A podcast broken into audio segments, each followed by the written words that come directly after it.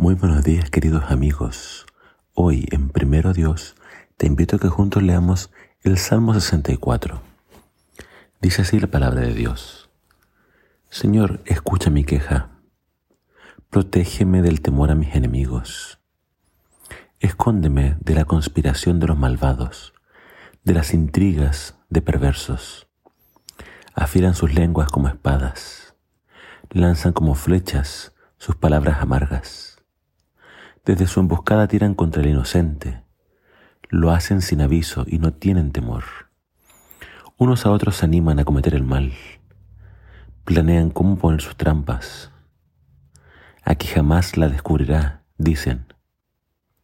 Maquinan sus perversidades y dicen, hemos tramado el plan perfecto.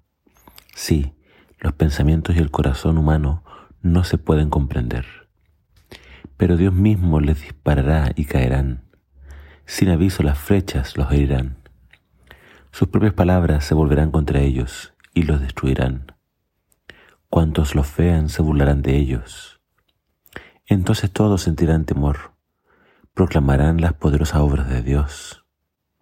Por fin reconocerán las admirables cosas que Él hace, y los justos se regocijarán en el Señor y encontrarán refugio en Él y los de recto corazón lo alabarán.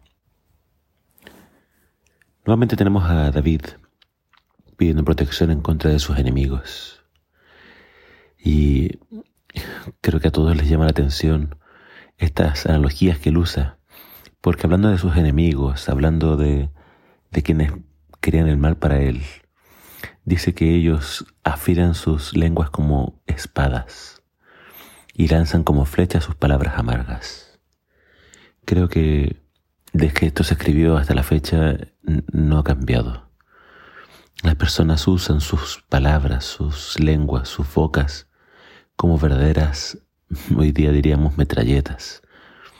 Pueden decir tantas cosas necias, tantas cosas venenosas, tantas palabras amargas. Y así buscan entonces destruir una reputación, así buscan hacerte daño, Así buscan ellos de alguna forma intimidar o lastimar. Por eso creo que es muy importante siempre en la vida espiritual, como dice la palabra de Dios, tomar la armadura de Dios, ponernos el casco de la salvación, el yelmo, todo lo que es también eh, el escudo de la fe, eh, la coraza de justicia, porque los enemigos, que en realidad es Satanás que usa a las personas a través de todas estas palabras. Muchas veces va a intentar destruir nuestro corazón, nuestro ánimo, desanimarnos. Por tanto, creo que es importante pedir, como pide David, protección en contra de los enemigos y de estos ataques.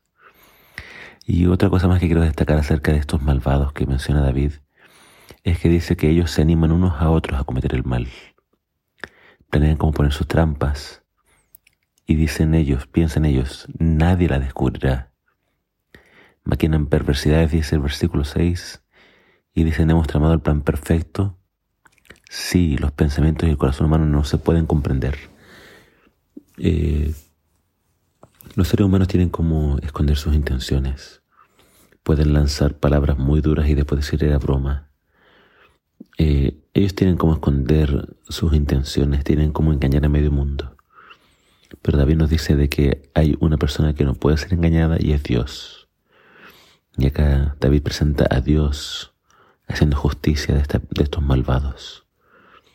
Por tanto, eh, vamos a ver que Dios tiene esa capacidad de leer los corazones, leer las intenciones del corazón, leer las mentes y cuando Dios haga su juicio va a ser un juicio justo. Él sabe cómo librar a los justos, Él sabe cómo rescatar. Así que te invito hoy, como siempre, a poner tu confianza en Dios. Y si en algún momento tú has caído en esta trampa de usar tu lengua como una espada, no lo hagas. Deja todo en manos del Señor y deja que Él haga justicia. Que el Señor te bendiga.